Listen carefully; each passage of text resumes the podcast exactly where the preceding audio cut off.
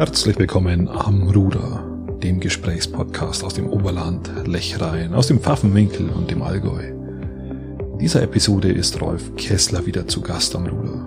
Rolf ist Spitzensportler, früherer politischer und heutiger Sozialaktivist. Er verbindet Spitzensport und soziales Engagement wie kaum jemand anders. In diesem Podcast unterhalten wir uns über die Frage, ist Trisomie 21 eine Behinderung? Was können wir von Downies lernen? Und darf ich überhaupt Downies sagen? Was haben Menschen mit Trisomie 21 mit einem Marathon gemeinsam? Und auch, was können wir von Kindern lernen? Viel Spaß beim zweiten von fünf Teilen meines Gesprächs mit Rolf Kessler.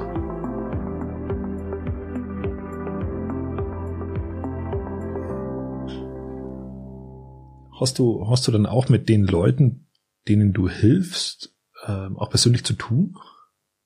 Ja, habe ich mit vielen und das ist für mich jahrelang der Grund gewesen, auch bei Schneetreiben und bei schlechtem Wetter aus dem Bett zu gehen. Weil du musst ja die Motivation in, in der irgendwie, Früh, genau. genau, und zum Laufen zu gehen. Also ich gehe meistens in der Früh vor der Arbeit zum Laufen eine Stunde oder laufe auch gelegentlich die Arbeit. Aber ähm, für mich ist es einfach die Motivation, auch mit den Leuten, die, die, mit den Leuten zusammenzukommen, Kontakt ha zu haben. Ja, zu den Leuten, die, die da in, im Endeffekt, die dann diese in dieser Notsituation sind, denen du helfen kannst und die du, den, denen du ja die Not lindern kannst. Ähm, wo ich meistens unterwegs bin, also das ist ein Verein in Fürth, das ist der Laufclub 21, äh, ein Laufclub für Menschen mit Down-Syndrom.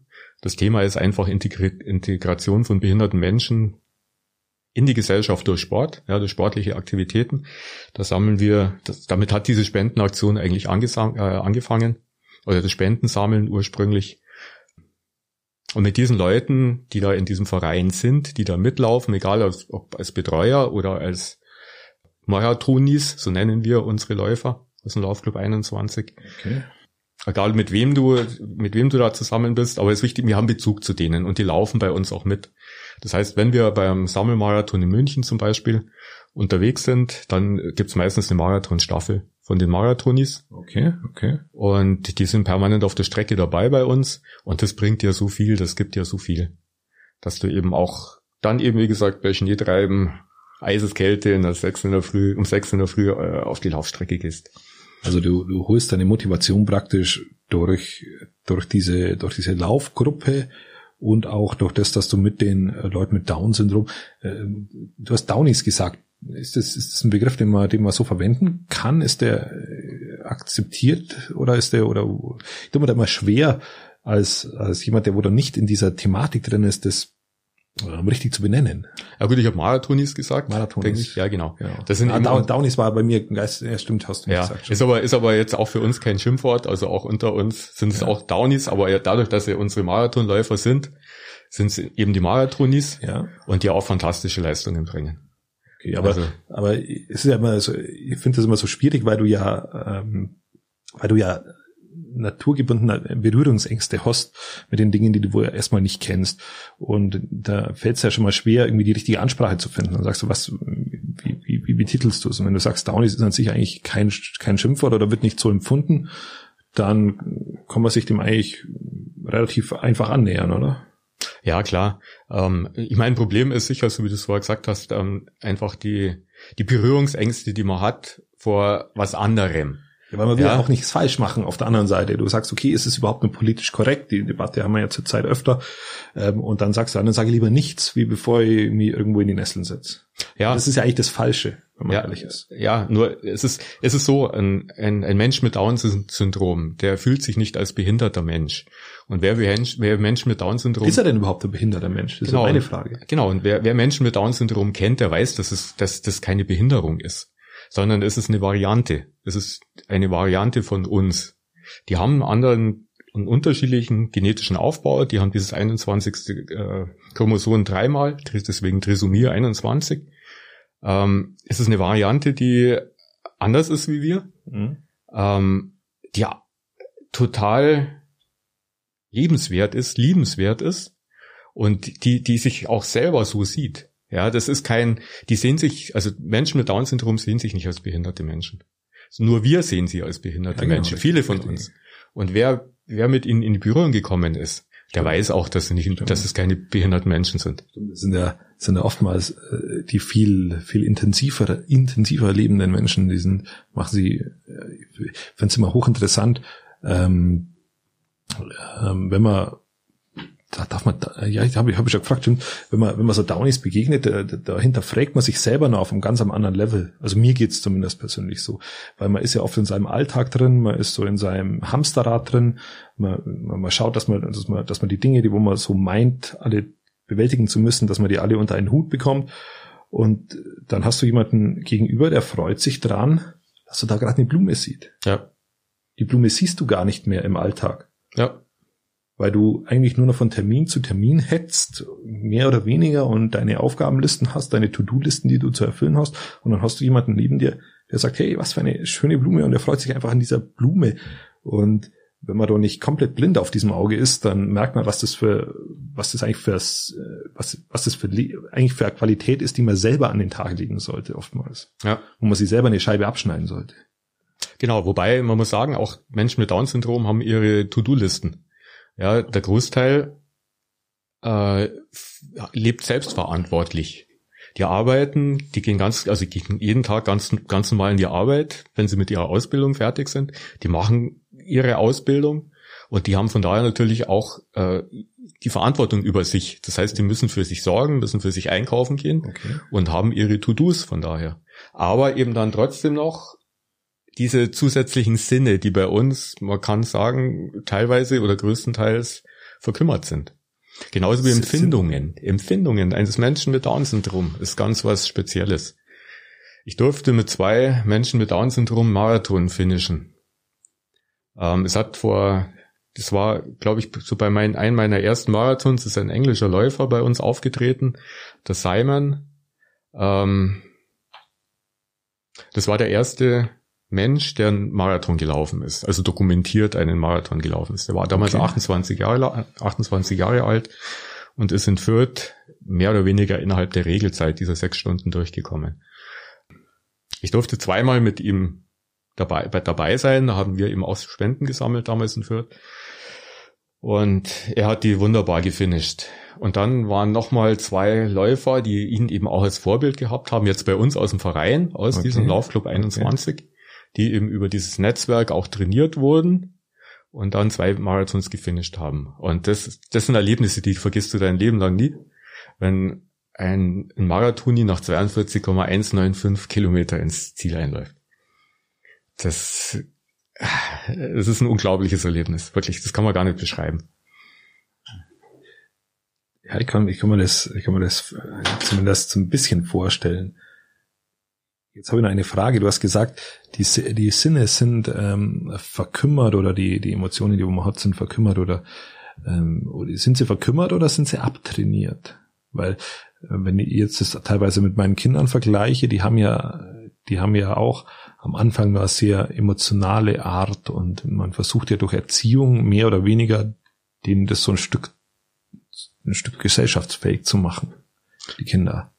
Ja, ich denke mal, es ist wirklich eine Eigenschaft, die uns verloren gegangen ist, einfach, einfach das Schöne mit, mit zu genießen oder zu sehen, weil man einfach, weil die, die Welt so hektisch geworden ist. Man rennt von, von einem Ziel zum nächsten, von einer Aktion zur nächsten.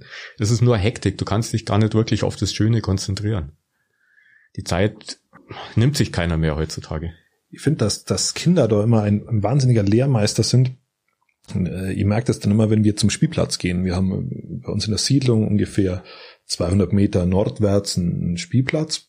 Oftmals ist die, die Reise zu diesem Spielplatz viel länger wie der Aufenthalt auf diesem Spielplatz. Mhm, genau. Also der Weg dorthin, weil da wird, wird was erkundet, dann wird noch ein, wird, wird mehr noch äh, irgendwelche Blumen angeschaut. Äh, bei, bei Kindern ist es tatsächlich so. Und im Geistigen, also oder ich denke mir dann immer, ja, wir wollen doch zum Spielplatz gehen.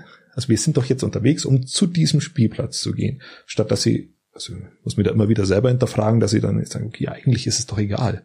Hauptsache dieses Kind oder Hauptsache man, man erlebt gerade schöne Dinge und ist sich dem Moment bewusst und nicht man hetzt zum Ziel, aber was macht man am Spielplatz? Am Spielplatz spielt man kurz und dann ist man ja schon wieder auf dem Weg irgendwo anders hin. Du bist aber nie in der Gegenwart, nie im, nie im Jetzt sozusagen. Ja. Ähm, und die Kinder können das noch auf eine ganz eine andere Art. Ich habe das Gefühl, dass, dass, dass Downies das, das ihr Leben lang so beibehalten können. Genau. Genau, die haben einfach da den besseren Blick, die können, die lassen sich nicht in diese, in diesen Stress und in diese Hektik versetzen. Mit, die haben, die haben äh, eben auch dieses, diesen, dieses Ziel Marathon zum Beispiel. Ähm, das, das geht durch wahnsinnig viele Auf und Abs. Menschen mit Down-Syndrom sind wesentlich emotionaler wie wir. Ja, wenn die, die, die bleiben wirklich dann auch stehen, wenn sie sagen, nein, also mental einfach wirklich am Ende sind, ja, Okay. dann bleiben die einfach auch stehen und sagen, nein, ich laufe jetzt nicht mehr weiter. Okay, dann stehen die da und laufen erstmal nicht mehr weiter. Und dann dauert kurze Zeit und dann, ja, aber eigentlich will ich doch ins Ziel kommen. Das ändert sich ganz schnell. Ja, da ist irgendwas, da läuft einer vorbei, der hat irgendwas, äh, irgendeinen lustigen Spruch auf dem Shirt oder wie auch immer. Dann sind die wieder von der Emotion ganz woanders und dann laufen die da Vollgas weiter. Also das ist, die, die werden einfach, diese Reize von außen machen da wahnsinnig viel aus. okay. Und wenn dann einfach nur Leute kommen, die die wieder, äh, die den wieder applaudieren, die die einfach wieder mitnehmen, mental mitnehmen, Mhm. dann sind die sofort wieder dabei auf dem Level und dann geht's wieder ab. Ja, es ist einfach dieses emotionale Thema ist da ganz anders äh, verankert als bei uns. Okay, das ist ja verstehe. Also äh, teilweise bewundernswert, weil es gibt ja viele, die im Alter sich dann ganz teure Seminare kaufen, um wieder ein bisschen in diese Richtung zu kommen. Ja, ja, klar, weil weil es einfach verloren gegangen ist. Viele, denke ich mal, erinnern sich schon wieder zurück. Ein Beispiel, du hast vorher gesagt, wir haben drei Buben. Ähm, die haben natürlich auch Fußball gespielt. Macht jeder bei uns auf dem Dorf. Also wir wohnen am Rand von Landsberg, Richtung Dorf. Im schwäbischen Teil. Genau, sind auch im. Naja gut, das ist, ja, ich, ich nenne es richtig, also für mich geht's Richtung Allgäu. Aber dann ist die Allgäuer Grenze gerade zwei Kilometer weg. Aber gut. Und genau dort sind die eben alle drei in die Schule gegangen, also quasi im Allgäu. Und äh, auch zum Fußballspielen. Haben also alle drei in diesem Verein gespielt. Nicht lang, weil jeder dann sportlich eine andere Richtung eingeschlagen hat, aber ist klar, auf dem Dorf spielst du erstmal Fußball. Ja, natürlich. Sogar ihr als unsportlicher Zeitgenosse habt Fußball gespielt. Und da werden wir an ein Spiel, das wir nie vergessen können, das war vom, Mittleren, vom Patrick bei uns. Ähm, äh, Punktspiel und er war hinten so in der Verteidigung und da waren halt schöne Blumen und Bienen Mhm. auf dem äh, auf dem Fußballplatz, im Dorffußballplatz, also Maulwurf, ja, Flügel klar. und alles, ja, das war jetzt kein englischer Rasen. Und das war für ihn erstmal wichtiger wieder als Fußballspielen so zwischendrin. Und das finde ich schön, sowas, muss ich ganz ehrlich sagen, ja, weil das ist einfach mh, nicht nur dieses eine Ziel, das zu dem er getrieben wird vielleicht, ja, weil du jetzt hat halt gerade keine Lust gehabt zum Fußballspielen, Ja, sondern hat gedacht, Mensch, das ist, ja, das, das hat ihn einfach erfreut. im Ja, genau. Und das, das ist, und das, das können wir aber leider nicht mitnehmen. Das ist, das geht uns eben irgendwann Das geht verloren. uns verloren. Ja. Ja. Das sehe ich genauso. Schön, dass ihr dran geblieben seid beim zweiten von fünf Teilen mit Rolf Kessler am Ruder. Hängen geblieben ist bei mir die Aussage, dass Menschen mit Down-Syndrom eben keine Behinderung haben, sondern sie lediglich eine Variante von uns sind. Spannend war für mich der Part, an dem wir uns darüber unterhalten haben, was wir von Downies oder aber auch von Kindern lernen können. Das ist nämlich etwas, was ich auch im Alltag immer mehr feststelle, wie stark viele Menschen in den Erwartungen anderer gefangen sind und wie schwierig dies für manche ist, sich dessen bewusst zu werden und das natürlich auch ein Stück weit wieder zu ändern. Im nächsten Teil mit Rolf Kessler geht es um Pränataldiagnostik, über seine persönlichen Herausforderungen und Misserfolge und über den Spagat zwischen Innovation, Ressourcenschonung und Visionen. Im Januar wird an jedem ungeraden Tag ein neuer Podcast veröffentlicht. Ergo. Bis in zwei Tagen.